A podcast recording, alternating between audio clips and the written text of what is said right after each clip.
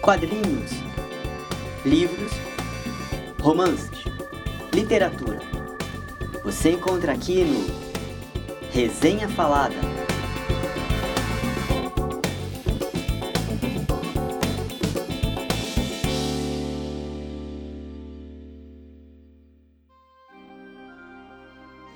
Olá, eu sou Flávio Jacobsen, redator, roteirista, escritor.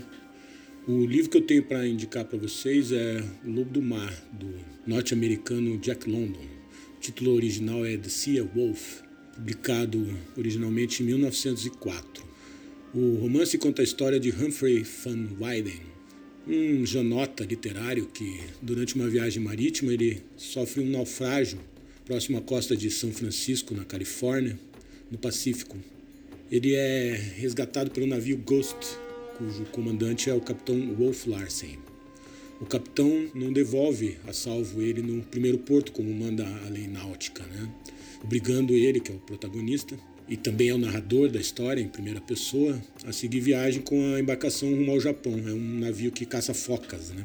Ou seja, é a história de um riquinho mimado nas mãos de um capitão marujo malvado e violento, basicamente.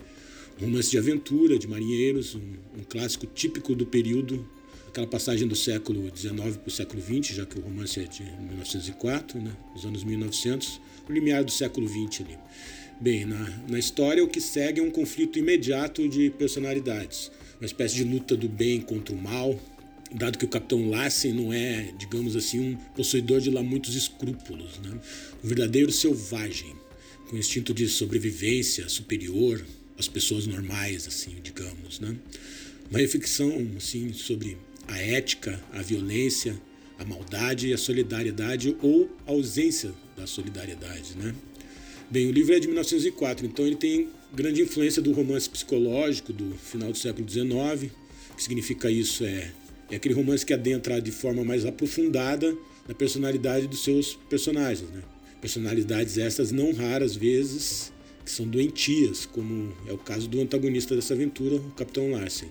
Assim, para o meu gosto e para minha estética, eu prefiro sempre ressaltar o espetacular poderio narrativo e descritivo do Jack London, que torna a história assim simplesmente deliciosa. O livro de aventura que o leitor não consegue desgrudar. Assim. Eu li em duas noites, basicamente. A primeira tradução no Brasil foi do Monteiro Lobato, mas eu recomendo especialmente a tradução do Daniel Galera, de uma edição recente agora. Né? É isso. Leiam e apreciem O Lobo do Mar, de Jack London. Um abraço. Você acabou de ouvir Resenha Falada. Esse e outros podcasts você encontra em eurecadigital.app. Siga-nos nas redes sociais, no Facebook em facebook.com barra Eureka Digital app e no Instagram, arroba Eureka Digital app.